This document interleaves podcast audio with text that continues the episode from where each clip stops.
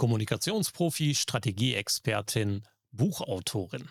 Wenn ich über diese Punkte nachdenke, fällt mir unsere heutige Gesprächspartnerin sofort ein.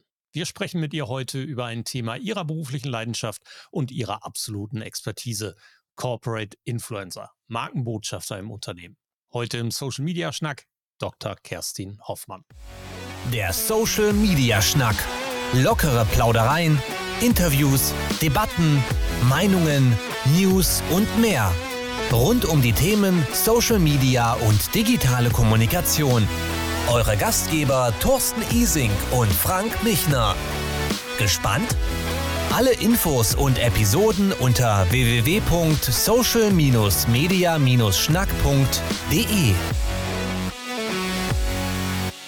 Bei den unterschiedlichen Themen, die wir schon alle besprochen haben, fehlt eines mit Sicherheit sehr, sehr deutlich. Über Corporate Influencer haben wir noch gar nicht gesprochen und vor allen Dingen hatten wir Kerstin noch nicht zu Gast. Frank, das ist eigentlich ein Fehler, den müssen wir wieder gut machen. Die hätte schon lange da sein müssen. Da müssen wir ran, ja. Hallo Thorsten, äh, das ist ganz wichtig. Ich habe äh, fast Jubiläum, so ziemlich fast ganz genau vor zehn Jahren habe ich Kerstins Buch Prinzip kostenlos gelesen und durfte sie direkt danach kennenlernen und äh, freue mich riesig, dass wir sie endlich zu Gast haben. Herzlich willkommen, Kerstin, schön, dass du da bist. Ja, hallo Thorsten, hallo Frank. Ich freue mich auch sehr schön, dass ich kommen durfte und ich bin sehr gespannt auf das, was wir heute sprechen. Kerstin, wir kennen uns auch schon eine Weile. Ich kann mich noch an unser Kennenlernen auf der Republika erinnern, wo du ein, ein bisschen ähm, erschreckt in meine Richtung gucktest und sagtest, ich habe ein bisschen Angst davor, dass du mein Buch rezensierst. Tatsächlich? War das auch Prinzip kostenlos? Ich glaube ja. Das war, ich nenne die andere Person ähm, nicht weiter. Es gab mal ein Buch einer, einer äh, Person da draußen, das hatte ich damals als Rezension ziemlich zerrissen und die Rezension hattest du gelesen und hattest dann so, oh, du hattest einen Zettel dabei, auf dem Namen äh, unter anderem mein Name stand, ähm, weil du mich auf der Republika treffen wolltest. Ja, das kann ich mir gut vorstellen. Das andere weiß ich nicht mehr, aber was ich ganz sicher weiß, ist, dass ich dich schon bevor wir uns persönlich getroffen getroffen haben, als jemand kennengelernt hatte, der sehr hohe Qualitätsansprüche hat, der kritisch hinterfragt. Und naja, mit so einem Buch ist man schon auch sehr verletzlich, ne? Gerade wenn es das erste größere Buch ist. Du hast ja zum Glück nicht verrissen, es hat dir ja gefallen und ich will nicht gerade sagen, du hast bist schuld daran, dass ich dann weitere Bücher geschrieben habe, aber Übrigens, tatsächlich wird es in diesem Jahr zehn Jahre das Prinzip kostenlos.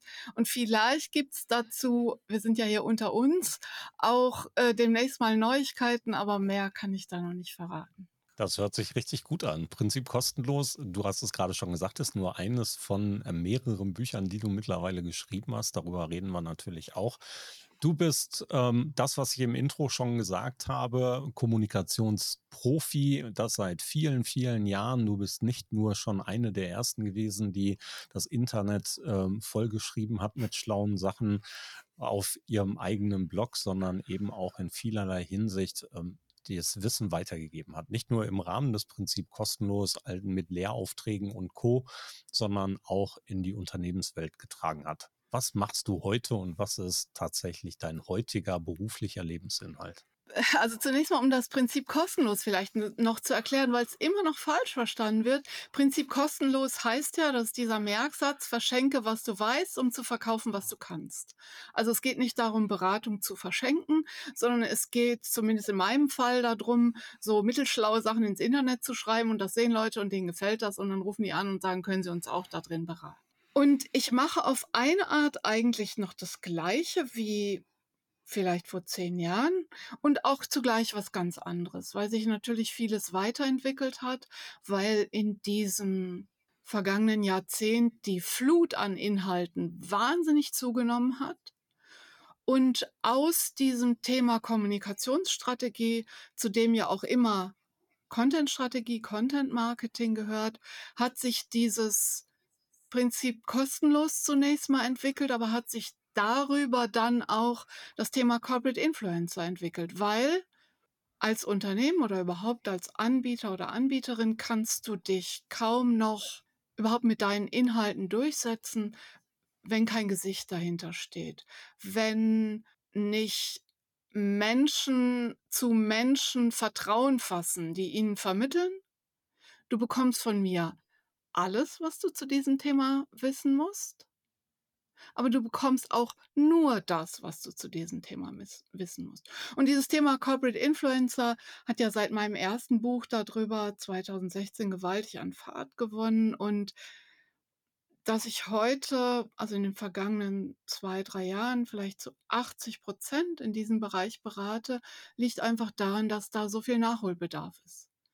Gleichwohl ist es eng verknüpft mit Kommunikationsstrategie und gerade im Moment mache ich auch mit einem Konzern oder mit einem Unternehmen in einem Konzern eine Restrukturierung. Das mache ich nach wie vor. Diese vier großen Schlagworte auf deiner Internetseite passen also hervorragend. Strategie, Corporate Influencer, Content und Social Media in dieses Bild hinein. Da kann man natürlich hervorragend drauf aufbauen, auch in unserem Gespräch. Dein Buch, du hast es gerade schon erwähnt, 2016 war das Buch Lotsen in der Informationsflut. Ähm, das deutete schon auf dieses Thema Markenbotschafter hin. Markenbotschafter ist mittlerweile fast so als, als, als Begriff von Corporate Influencer verdrängt. Es hat also seine eigene Beschlagwortung bekommen.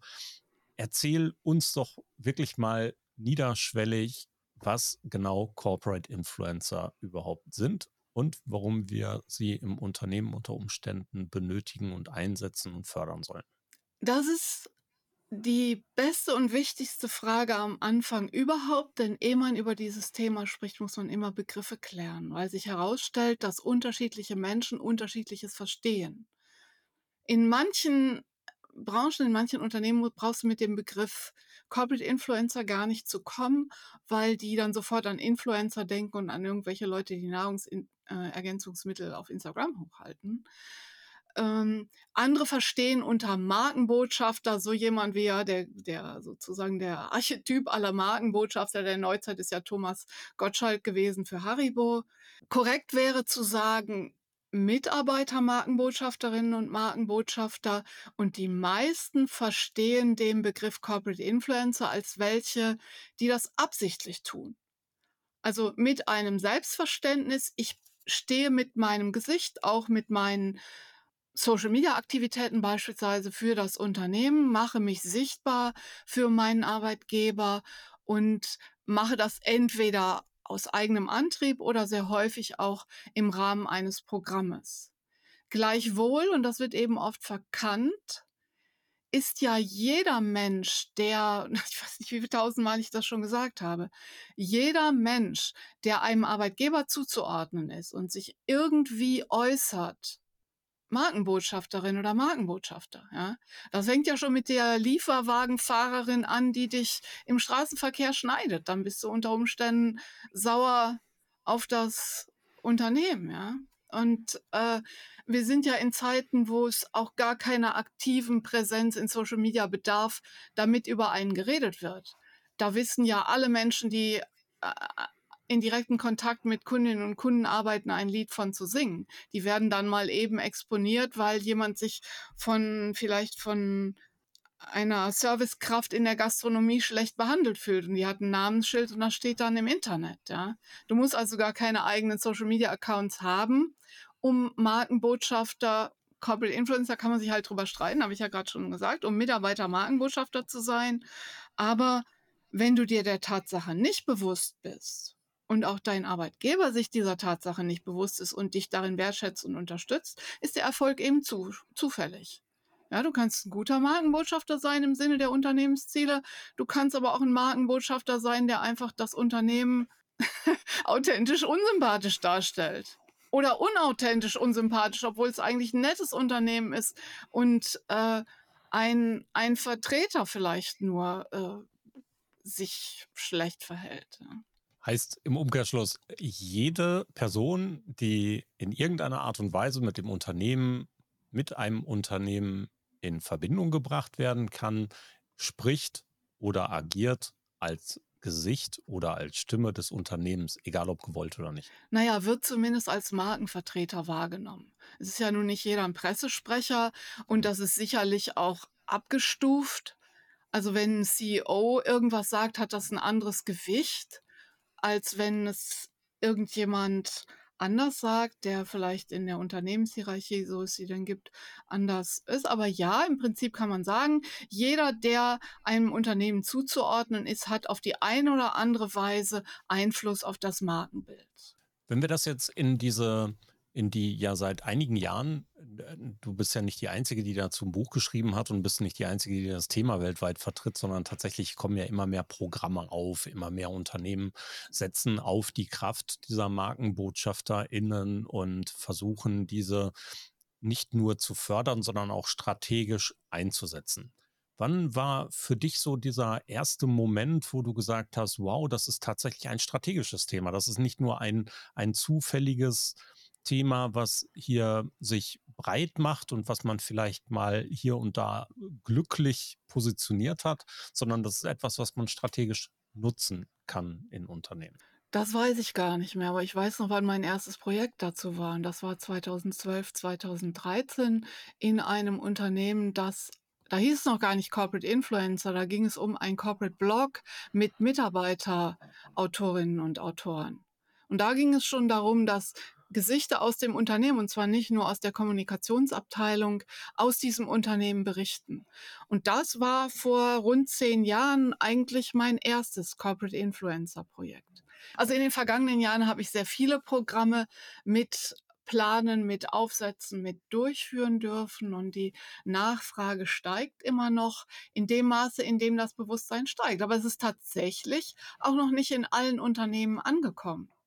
Ich wollte gerade fragen, sind die Unternehmen sensibler geworden? Also ist das schon in der Breite mehr angekommen oder ist das immer noch so vereinzelt, dass man sagt, da ist noch ein solcher äh, Riesenmarkt, da ist noch so viel Arbeit zu tun. Wie, wie nimmst du das wahr? Das ist sehr unterschiedlich. Manchmal sind die Mitarbeitenden sogar weiter als das Unternehmen. Das heißt, mhm. die, ja, gerade LinkedIn erfährt ja im Moment ein sehr großen Aufschwung und da sind eben viele Leute, die sich engagieren, die sich in ihrer Fachlichkeit zeigen, auch wenn es vielleicht kein Programm gibt. Also das ist sehr, sehr unterschiedlich. Und übrigens, ich habe ja ein Projekt in Österreich mit Schwabe Austria, da haben wir auch eine Case Study vor nicht allzu langer Zeit veröffentlicht. Da ist das Thema noch nicht so präsent wie in Deutschland. Und in deutschen Unternehmen ist das auch sehr, sehr unterschiedlich. Einerseits ist die Nachfrage sehr hoch, andererseits gibt es Unternehmen, in denen das überhaupt noch gar kein Thema ist. Und wenn man damit ankommt, ähm, eigentlich man merkt, die sind noch nie damit in Berührung gekommen. Warum sollten sich Unternehmen denn tatsächlich damit beschäftigen? Was sind so die größten Pros für die Pro-Argumente für ein eigenes unterstützendes Corporate Influencer Programm?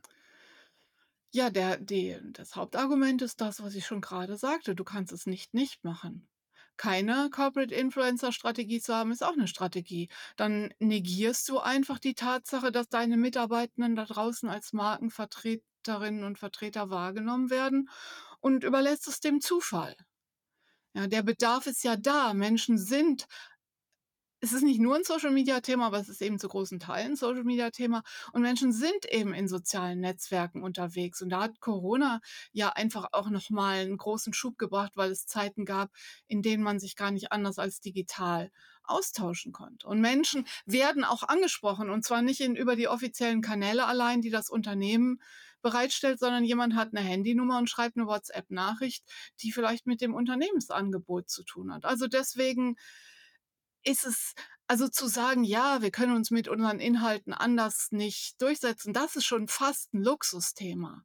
Das setzt viel früher an, indem man sagt, wir müssen uns damit befassen, weil wir es nicht ignorieren können, weil wir ansonsten dem Zufall überlassen, wie andere Menschen unser Markenbild prägen. Aber das ist ja für viele EntscheiderInnen in Unternehmen unter Umständen weit weg.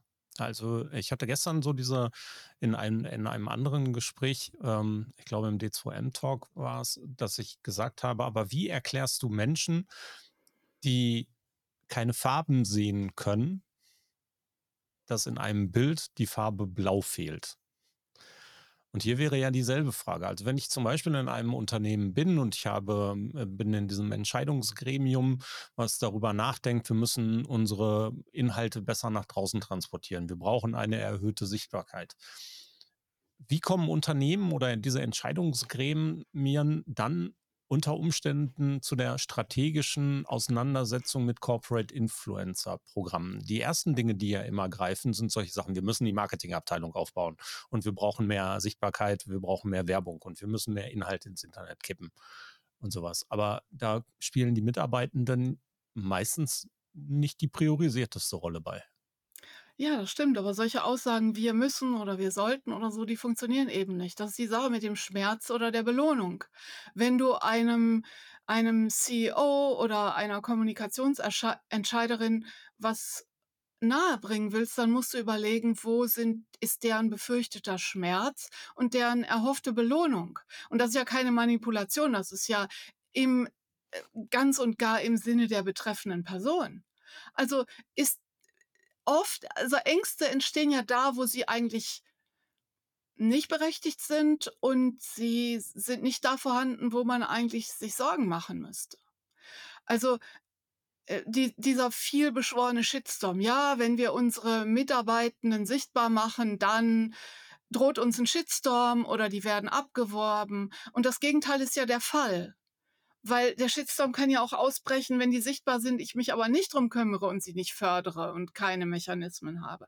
Die können auch abgeworben werden, wenn wenn ich kein Corporate Influencer Programm habe, wenn ich aber eines habe, und das kann immer nur auf einer Unternehmenskultur der Wertschätzung aufsetzen, wenn ich eines habe, dann lehrt jegliche Erfahrung, das werden, glaube ich, die meisten Kolleginnen und Kollegen bestätigen, dass Teilnehmende an so einem Programm eher ihre eigene Bindung zum Unternehmen stärken, als dass sie ihre Sichtbarkeit nutzen würden, um sich zielgerichtet abwerben zu lassen.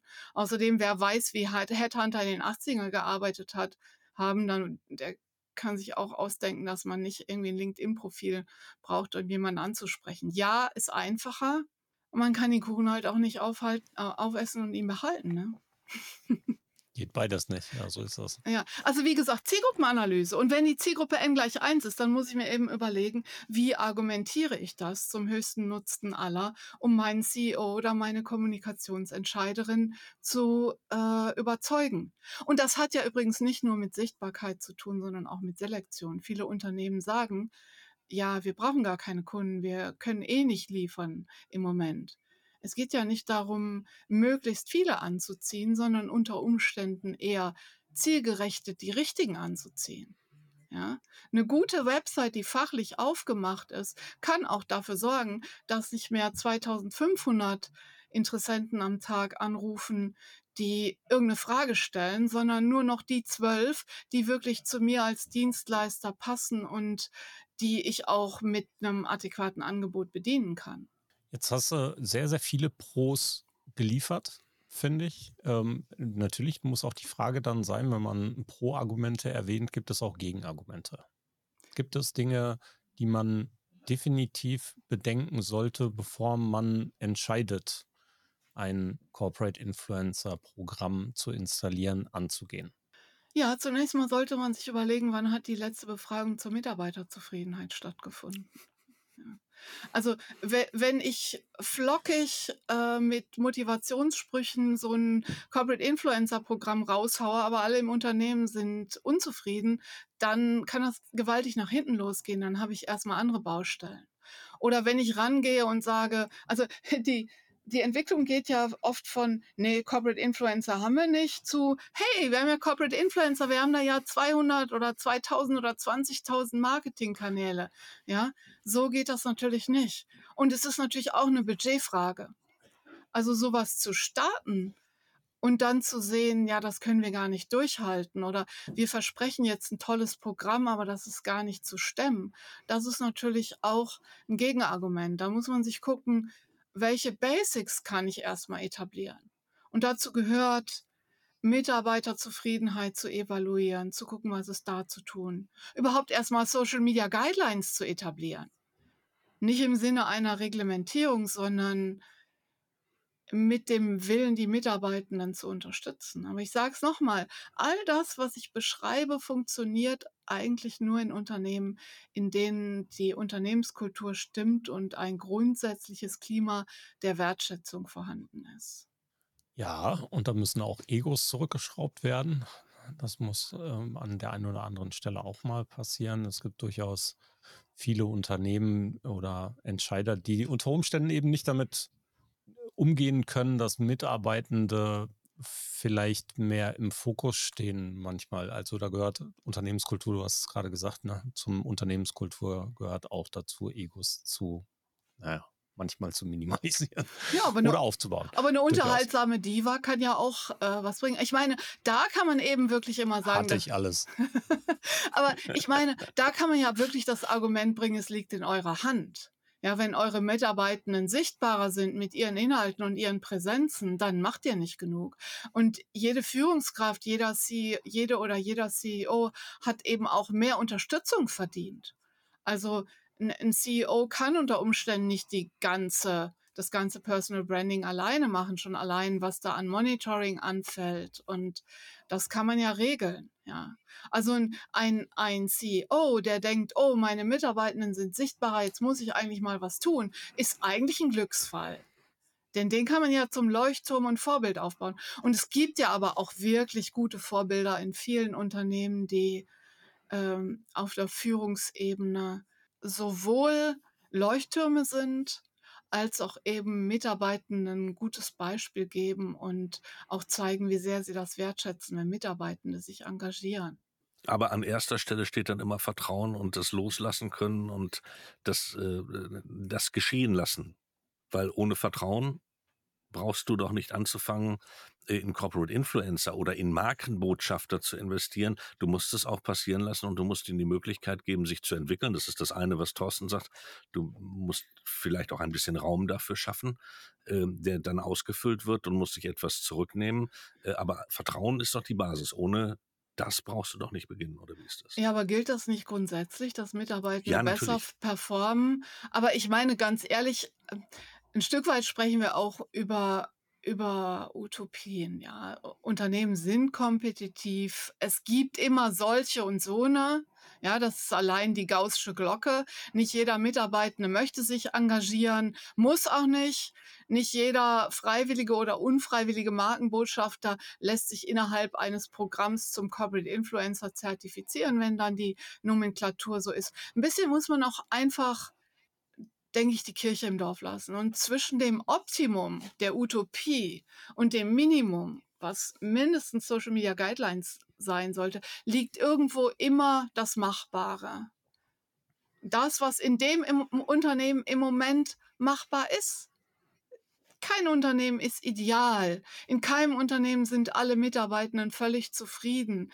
Das, das gibt's nicht. Aber es kann auch sein, dass man so ein Programm nutzt, um einfach ein, ein paar Sachen ja, in Ordnung zu bringen, zu hinterfragen, andere Strukturen zu etablieren. Und das ist übrigens auch das, was ich erlebe, dass in Corporate Influencer Programmen die Menschen im Unternehmen auf ganz unterschiedlichen Ebenen, in unterschiedlichen Bereichen anfangen miteinander zu reden sich füreinander zu interessieren. In einem Programm hat es zu Hospitationen geführt. In einem anderen Programm hat mir die Verantwortliche gesagt, also die, die Zugriffszahlen in unserem Corporate Blog, die sind mir fast egal, wenn ich sehe, was das jetzt mit unserer äh, Kommunikationskultur im Unternehmen mit den Mitwirkenden gemacht hat. Ja, das ist immer, immer ein komplexes Ding, aber es muss einem immer klar sein, dass, das ist so mein, mein Spruch, das ist wie Zahnpasta, ne? Wenn du einmal angefangen hast, drüber nachzudenken, ist das wie Zahnpasta, das kriegst du nicht mehr in die Tube zurück. Ja, das stimmt wohl. ja, ähm, wir haben über Corporate Influencer und über die Notwendigkeit beziehungsweise die Pros, die Kontras und sowas jetzt ähm, einiges besprochen, aber wir haben auch zwischendurch eben das Stichwort Corporate Influencer Programm gehört. Ja, wenn ich mir ein Programm vorstelle, dann hört sich das an wie ein Stundenplan, eine Agenda, etwas, was in irgendeiner Form mit Inhalt gefüllt ist, wo es verschiedenste Punkte gibt. Wo fängt man denn da an? Ist das tatsächlich, also du hast gerade schon mal das Thema Mitarbeiterzufriedenheit auf den Plan geworfen, aber in der Umsetzung eines Programms gibt es Analysen, Gibt es Programme, die eine Ist-Standerhebung haben? Gibt es Stärkung der Kompetenzen und sowas? Das kann man wahrscheinlich bis ins Unendliche treiben mit zahlreichen Workshops, Seminaren, Inhalten aufblähen und auffüllen. Aber was sind denn so diese Mindest- Mindestpunkte, die du in deiner mittlerweile zehnjährigen Erfahrung mit diesen Projekten für dich erkannt hast und die du in annähernd jedem Programm wiederfinden würdest? Also zunächst mal Vorstellungen und Erwartungen abgleichen. Dann schauen, welche Ressourcen haben wir überhaupt, um konservativ zu starten.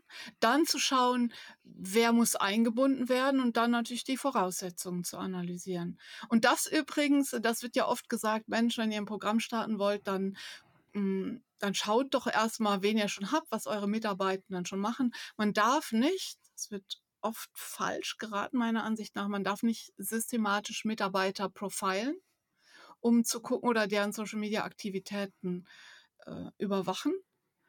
Hm, das ist nicht von mir, sondern das ist ein Rechtsrat von, äh, von Rechtsanwalt Dr. Thomas Schwenke, den ich gefragt habe und habe gesagt, das darf man auch wahrscheinlich. Nee, hat er gesagt, man darf die nicht tracken, da braucht man schon ein Einverständnis. Also man darf nicht systematisch profilen, aber man kann natürlich eine Bestandsaufnahme machen. Meiner Erfahrung nach, aber das mag natürlich auch von meiner Methodik geprägt sein, ist es sehr sinnvoll, mit einer Pilotgruppe zu starten. Wie groß die ist, ist natürlich sehr unterschiedlich, hängt auch von der Unternehmensgröße an, mit einer Pilotgruppe zu starten und mit denen zusammen das Programm zu entwickeln oder die zumindest einzubinden. Und da übrigens ist es ganz sinnvoll, eine heterogene Gruppe zu haben, sowohl was Vertreter und Vertreterinnen aus dem Unternehmen angeht, als auch was zum Beispiel Medienaffinität angeht. Also es ist sinnvoll, welche dabei zu haben, die mit Social Media noch nichts am Hut haben. Dann hast du immer auch welche, die schon vielleicht Influencer sind, ja, in ihrer Freizeit in einem anderen Bereich. Und das dann sukzessive aufzubauen. Und alles Weitere ist eigentlich sehr weit eine Frage der individuellen Betrachtung. Da gibt es so viele Parameter. Größe des Unternehmens, Budgets, Zeitziele, welche Mitarbeitenden habe ich, wo sitzen unsere Zielgruppen, was brauchen die. Das kann man eigentlich nicht verallgemeinern. Aber genau das, was du gesagt hast, erstmal eine Bestandsaufnahme, eine Analyse, nicht vergessen, wen man einbinden muss zu Anfang. In vielen Unternehmen ist es beispielsweise der Betriebsrat. Silos gleich zu Anfang aufbrechen. Solche Programme sind besonders gut, wenn Kommunikation und HR, also Personal, an einem Strang ziehen. Das kann man ja heute gar nicht mehr trennen. Äh, Markenbildung und Arbeitgebermarke. Und das ist übrigens ein weiteres Argument, wenn jemand sagt, ja, wir brauchen gar keine Umsätze. Dann sage ich, aber braucht ihr vielleicht Fachkräfte? Ja, das wird oft vergessen, dass eben äh, Corporate Influencer ja nicht einfach gut fürs Marketing sind, sondern sehr, sehr für die Mitarbeitenden stehen und dafür neue Kolleginnen und Kollegen anzuziehen. Aber es sind ja nicht nur die Kompetenzen, die wir da stärken müssen, sondern ähm, es sind in vielerlei Hinsicht das, was du gerade skizziert hast, sind ja eher so strategische und taktische Dinge, die wir, die wir den Mitarbeitenden dann mit auf den Weg geben können, die in diesem Corporate Influencer Programm unter Umständen mit in dieser in dieser ersten und auch späteren Gruppe sind. Aber manchmal gehören doch auch so sehr niederschwellige Themen dazu, wie zum Beispiel, so machst du ein besseres Bild mit dem Smartphone oder so kannst du deinen Text aufregender gestalten oder so kannst du vielleicht das Thema Storytelling eher angehen und eine Geschichte erzählen, statt irgendwie platt versuchen, irgendeine News runterzuschreiben. Ja, also da gehören diese Dinge doch ebenfalls zu. Auf jeden Fall. Also es gehört immer sowas wie ein Fortbildungs- und Workshop-Programm dazu. Eigentlich hat für mich das ideale Programm drei Elemente für die daran mitwirkenden. Fortbildung, also wirklich Workshops. Entweder rauszufinden, welches soziale Netzwerk, welche Plattformen, vielleicht auch welche physischen Anlässe eignen sich für mich, um mich als Corporate Influencer zu engagieren. Und du hast gerade schon ein paar Beispiele genannt. Medienkenntnisse, Plattformkenntnisse, auch Plattform-Updates, ne? zum Beispiel auf LinkedIn ändert sich ja immer was. Das ist das Erste. Dann das Zweite ist immer ganz, ganz wichtig, eine Community zu bilden.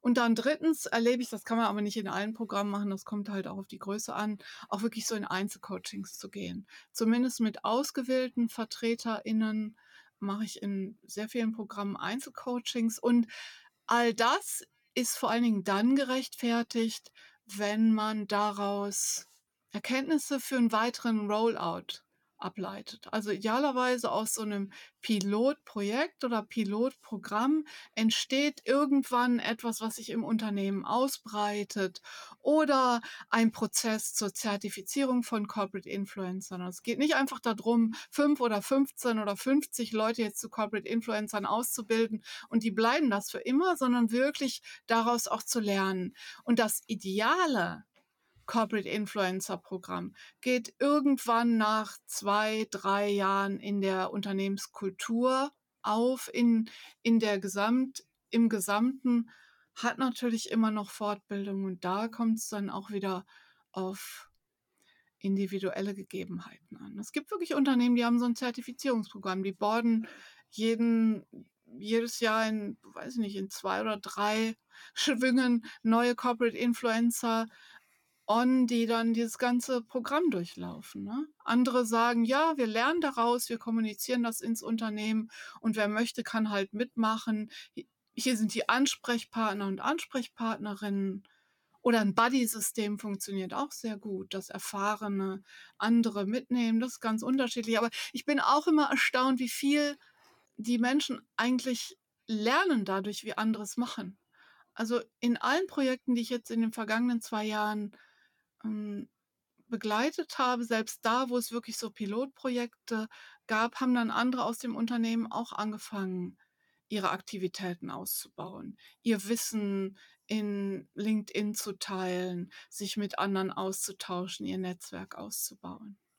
Sehr umfangreich und eigentlich kann man viele von diesen Dingen auch im alltäglichen strategischen Ausbau eines Unternehmens wiederfinden. Also da geht es ja in, in vielerlei Hinsicht nicht nur um Kommunikation oder so, sondern in vielerlei Hinsicht das Unternehmen weiterzuentwickeln und die Mitarbeiter im Unternehmen einfach weiterzuentwickeln. Und hier ist eine Komponente eben zusätzlichen Netzwerken und Kommunikation. Ja, die ist eigentlich Wie? gar nicht, zu, Entschuldigung, wenn ich dich da unterbreche, aber die ist eigentlich gar nicht zusätzlich sondern nee, irgendwann stellen die fest, davon, ne? das gehört dazu, das mussten wir eigentlich wissen.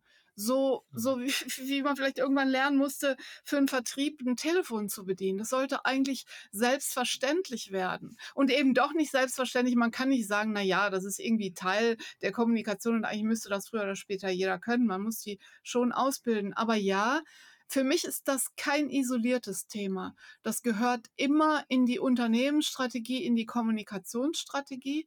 Und wenn ich dafür Geld und Ressourcen verbrate, brauche ich auch KPI, an denen ich messe, das war erfolgreich. Und das ist ein weiterer wichtiger Punkt. Das ist kein Feel-Good-Thema, ja. Und auch so eine Corporate Influencer Community ist keine Selbsterfahrungsgruppe. Welche KPIs sind denn das? Also wenn du dieses Stichwort schon reinschmeißt, dann müssen wir natürlich auch über die Erfolgsparameterisierung sprechen und schauen, wo können denn tatsächlich Messpunkte sein, damit Unternehmen für sich nach einer Probephase, nach einem Lauf, wann auch immer, oder nach diesen zwei, drei Jahren sagen können, jo, das war richtig gut und das machen wir weiter und da gehen wir noch weiter dran, aber auch im Verlauf dieses Programms zwischendurch entscheiden können, ob sie strategisch auf dem richtigen Weg sind, das zu tun. Ja, wie immer. Also es sind eigentlich die gleichen KPI wie in der Kommunikationsstrategie auch. In diesem Schwabe Austria Projekt haben wir in dieser Case Study auch die, die übrigens auch frei runterladbar ist, in dieser Case Study die KPI auch genau beschrieben und die sind eben unterschiedlich. Die kann auch teils jeder für sich selbst definieren. Also erstmal natürlich wirklich Resonanz. Also wenn jemand seine beispielsweise seine oder ihre Social Media Aktivitäten ausbaut, dann sollte die Sichtbarkeit steigen, dann sollte die Zahl der Views steigen, dann sollte äh, die Zahl der Kommentare steigen. Aber die haben eben gesagt, haben ganz unterschiedliche Erfolge zurückgemeldet. Also beispielsweise die Häufigkeit, mit der sie außerhalb von LinkedIn auf ihre LinkedIn-Aktivitäten angesprochen werden. Und gefragt werden, hör mal, habt ihr da ein Programm? Was macht ihr denn da eigentlich? Könnt ihr uns das mal erzählen? Oder eure Mitarbeitenden sind viel sichtbarer. Einer hat gesagt, ich habe jetzt viel mehr Einladungen, Vorträge in meinem Fachbereich zu halten, auch Veranstaltungen, von denen ich sonst nie erfahren hätte, wenn ich nicht dieses Netzwerk aufgebaut hätte auf LinkedIn. Und dann gibt es natürlich die einfachste Form der qualitativen Analyse, ne, die Sentimentanalyse. Also zu gucken, wie wird über unser Unternehmen gesprochen? Wie war das vorher? War Berichterstattung insgesamt in Social Media oder auch in den Medien eher neutral, eher positiv oder eher negativ? Und mit den Köpfen, mit den Beziehungen, mit den Vertrauenspersonen aus dem Unternehmen in der Community sollte eigentlich das Sentiment insgesamt wie auch bei jedem Einzelnen sich deutlich zum Positiven verschieben. Wenn nicht, muss man sich überlegen, ist das auch authentisch und sagt was über das Unternehmen aus und müssen wir an anderer Stelle wissen. Und das war eher ein Scherz. Also wirklich, die, die Alt-KPI, Sichtbarkeit, äh, Relevanz, nicht nur wie viele kommentieren, sondern auch wer. Und je nachdem, wie man die Ziele definiert hat, also wenn beispielsweise jemand aus dem Vertrieb sagt, ich bin jetzt Corporate Influencer und ich mache ganz gezielt Netzwerken auf LinkedIn. Und Netzwerken auf LinkedIn heißt nicht Leuten Privatnachrichten schicken und das Angebot pushen, sondern wirklich sich vernetzen und beitragen. Dann sollte der auch mehr Leads gewinnen und mehr Anfragen bekommen, initiativ. Reicht das an KPI? Voll. Prima. Hast du schon äh, Corporate Influencer Programme scheitern sehen? Meine nicht. Perfekt, reicht. Okay. okay. Ja, ja, das ist ja mal eine Frage. Die gut. können ja eigentlich nicht scheitern. Weil das Ziel ist ja, Köpfe für das Unternehmen sichtbar zu machen. Und wenn man gleich am Anfang guckt, sind, wie motiviert sind die und stimmt die Unternehmenskultur, dann kann man eigentlich nicht scheitern. Aber ich habe es tatsächlich schon erlebt, dass ein Programm sehr gut gelaufen ist und dass erstmal ein Stop gemacht werden musste, weil einfach die Ressourcen nicht gereicht haben, um das Programm immer weiter auszuweiten. Das heißt, dass das Programm erstmal ähm, pausiert wurde oder die diejenigen, die man jetzt als Piloten ongeboardet hat, sich weiter ausgetauscht haben, aber dieses Fortbildungsprogramm erstmal ähm, pausiert oder ein bisschen eingedampft wurde. Das habe ich schon erlebt, aber das würde ich nicht als Scheitern betrachten. Im Gegenteil, auch da habe ich es dann erlebt, dass die Einzelnen wirklich selbst die Initiative übernommen haben und sich einen eigenen Verteiler aufgebaut haben und gesagt haben, jetzt lass uns doch mal treffen. Oder in die Gruppe geschrieben haben, das können wir ja in Teams machen oder in irgendeiner anderen Plattform in die Gruppe geschrieben haben, hier äh, könnt ihr, wir haben hier was Neues in unserem Bereich, könnt ihr das mal alle teilen. Das habe ich schon auch erlebt. Mhm. Wenn uns jetzt jemand zuhört und sagt, das ist der absolute Hammer, das will ich machen, dann ist ja die erste Euphorie da. Aus der Erfahrung heraus, ich weiß, jedes Projekt ist individuell, kann man sagen, nimm dir Zeit. Wie viel Zeit nimmst du dir? Es ist ja doch ein bisschen mehr Ausdauer und Marathon laufen als ein Sprint? Äh, kann man das irgendwie in ein Zeitraster fassen? Und was sind die ersten Schritte, die du tun musst, um dich damit auseinanderzusetzen, um auf einen Weg zu kommen? Du hast ein wichtiges Stichwort genannt, Euphorie. Anfangsbegeisterung ist keine Ressource, mit der man dauerhaft kalkulieren kann. Und das gilt für Mhm. Content-Strategien, für Content. Ich meine, glaube ich, jeder von uns hat schon unzählige Content-Marketing-Strategien daran scheitern sehen, dass auf Dauer das einfach nicht durchgehalten wurde, Sachen zu veröffentlichen. Also ich würde dann wirklich klein starten und einfach mal gucken, was können wir mit vertretbaren Mitteln sukzessive machen, ohne dass wir mutmaßlich nach einem Vierteljahr völlig ausgepowert sind. Also sich wirklich mal Grundlagen angucken. Sich es ist ja nun wirklich sehr viel publiziert. Sich Beispiele anschauen. Mit Menschen sprechen, die in ihrem Unternehmen sowas schon erlebt haben. Sich im Unternehmen zusammensetzen ich meine, ich komme nun immer extern und begleite dabei, aber äh, sich zusammenzusetzen, ob mit oder ohne Begleiter und einfach mal gemeinsam zu überlegen, wie können wir denn starten, was können wir denn auch selber machen, das wäre mal einfach der erste Schritt. Und Begeisterung ist schön, klar. Ne? Eben nicht die Begeisterung, yay, wir haben da jetzt 20.000 Marketingkanäle, sondern wie können wir unsere Mitarbeitenden in dem, was sie schon tun, wertschätzen und das sukzessive mhm. ausbauen. Und alles Weitere sollte man eigentlich mit den Mitteln der professionellen Kommunikationsstrategie und ein bisschen Zusatzwissen solide und sukzessive aufbauen können. Das ist ja nun eigentlich gar keine Rocket Science. Das stimmt, das stimmt. Kerstin, Wir haben ganz, ganz viel darüber gesprochen, warum es notwendig sein kann. Wir haben ganz viel darüber gesprochen, warum man es probieren und wie man es angehen kann, wie man es probieren kann, wie man strategisch aufsetzt. Wenn diese, wenn du diese Entwicklung in die Zukunft für dich ein bisschen denkst, ja, natürlich keiner kann in die Glaskugel direkt schauen, aber glaubst du, dass wir dieses Thema Corporate Influencer irgendwann tatsächlich in die komplette Kommunikation eingängig integriert haben, sodass wir gar nicht mehr explizit über diese Thematik so außergewöhnlich reden müssen? Ist das bald Standard oder ist das weiterhin etwas Besonderes? Prognosen sind ja immer schwierig, wenn die die Zukunft betreffen. Also was ich, was ich beobachte, ist es, dass zunehmend auch in Unternehmen, auch in Deutschland, Menschen wirklich als Corporate Influencer eingestellt werden. So ein frühes Beispiel in den USA war ja Robert Scoble, ein frühes Beispiel in Deutschland Sascha Pallenberg, der ja Daimler inzwischen wieder verlassen hat. Also das ist das eine. Was ich bei mir beobachte, ist, dass egal was ich mache, ob das eine, eine Content-Strategie ist oder eine Restrukturierung, man dieses Thema Corporate Influencer immer mit betrachten muss. Und was ich auch sehe, ist, dass dieses Thema Corporate Influencer immer umgekehrt auch Fragen in der und für die Kommunikationsstrategie aufwirft. Ich glaube aber nicht, dass, das, dass dieser Begriff sozusagen, wie du es ja vielleicht in deiner Frage ein bisschen nahegelegt hast, äh, transparent wird.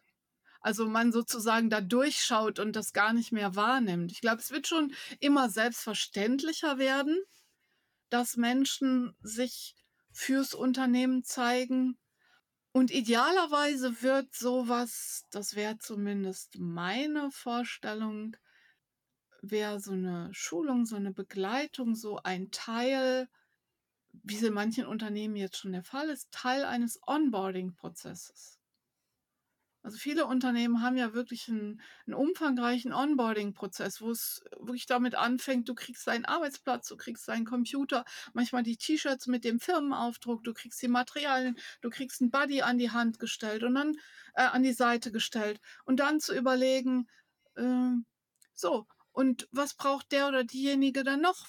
Sind, was können wir ihm oder ihr zur Verfügung stellen, um jetzt beispielsweise die neue Position in LinkedIn einzutragen? Wie können wir denjenigen in die Content-Strategie einbinden? Und da, das finde ich so schön, da treffen sich das Prinzip kostenlos, also Content Marketing und das Thema Corporate Influencer. Wir haben jetzt hier eine neue Wissensträgerin mit ganz großem Fachwissen. Wie können wir die denn vielleicht in unsere Content-Strategie einbinden und in den Unternehmenskanälen zu Wort kommen lassen? Wahnsinn. Kerstin, ganz, ganz lieben Dank an euch da draußen, die ihr da zugehört habt und richtig aufgepasst habt. Habt ihr ein paar ihrer Buchtitel gehört? Ähm, da kann ich natürlich nur nahelegen, hier und da mal reinzuschauen. Nochmal gesagt, es ist einerseits Lotsen in der Informationsflut und andererseits Markenbotschafter erfolgt mit Corporate Influencer, Überblick, Strategie, Praxis und Tools. Das ist nur zwei Elemente, wo man ähm, mit dir natürlich nachträglich nochmal in die Themen eintauchen kann auf Kerstin-Hoffmann mit Doppel-F in der Mitte www.kerstin.de gibt es weitere Informationen und auch die Kontaktmöglichkeiten zu Kerstin. Habe ich irgendwas vergessen? Also zunächst mal würde ich empfehlen, man braucht nur eins dieser Bücher, also das neuere, Markenbotschafter Erfolg mit Corporate Influencern, wenn man sich denn unbedingt ein Buch kaufen will. Aber es gibt frei verfügbar in meinem Online-Magazin PR Doktor jede Menge wirklich Inhalte zu diesem Thema, die man auch erstmal nachlesen kann. Man muss nicht gleich Geld für ein Buch ausgeben, sondern kann das auch einfach mal nachlesen. Oder mir vielleicht einfach zum Beispiel auf LinkedIn folgen. Oder den Newsletter abonnieren. Da steht auch immer jede Menge schlaues Zeug drin. Vielen Dank, wenn du das so siehst. Ich gebe mir Mühe. Ja, ich lese ihn, lese ihn immer mit großer Begeisterung, wenn er kommt. okay, Kerstin, Frank, vielen Dank fürs Gespräch. Euch gehört wie immer das Schlusswort, bevor ich die tatsächliche Ausladung nach draußen gestalte. Äh, ich bedanke mich jetzt schon mal. Es war ein cooles Gespräch. Äh, sehr viele Sachen dabei, die äh, unsere HörerInnen da draußen tatsächlich verwerten können und viele kleine Tipps, die tatsächlich auch für Kommunikationsprofis und Profis in der Unternehmenskommunikation wirkliche Anstöße zum Weiterdenken des ganzen Themas geliefert haben. Vielen Dank. Ja, äh, es war mir eine Freude. Ich durfte wieder lernen, dass Markenbotschafter schon viel mehr zum Alltag gehören müssen, als wir es uns alle vorstellen. Und dass äh, zu einem ordentlichen Kommunikationsmix und zur Unternehmenskommunikation Markenbotschafter dazugehören. Und wer clever ist, der schaut bei Kerstin vorbei. Vielen Dank, es war mir eine Freude und ein Fest. Und bis bald irgendwann wieder mal live und in Farbe. Da freue ich mich ganz besonders drauf. Danke. Ja, vielen herzlichen Dank, dass ich vom Fan eures Podcasts zum Gast eures Podcasts werden durfte. Es hat mir sehr viel Spaß gemacht. Danke für eure tollen Fragen. Ja, und wer sonst noch Fragen hat, weiß ja, wo er oder sie mich im Internet findet. Vielen Dank. Prima. Und wenn ihr sie nicht direkt findet, schreibt uns ruhig, fragt uns. Wir geben natürlich die Kontaktdaten direkt weiter. Ihr findet die Links natürlich auch in den Show Notes. Und wenn ihr selber Fragen habt, dann könnt ihr auf www.social-media-schnack.de natürlich auch einen Audiokommentar hinterlassen. Wir schneiden euch dann gerne mit in die Sendung hinein und geben unseren Gästen die Möglichkeit, auf die Fragen zu antworten. Macht's gut da draußen, passt auf euch auf. Alles Gute. Tschüss. Schluss für heute beim Social Media Schnack. Alle Infos, Episoden und Mitmachende findet ihr unter www.social-media-schnack.de. Ihr habt Vorschläge, Themen, Anregungen? Meldet euch, schreibt, ruft an. Wir freuen uns.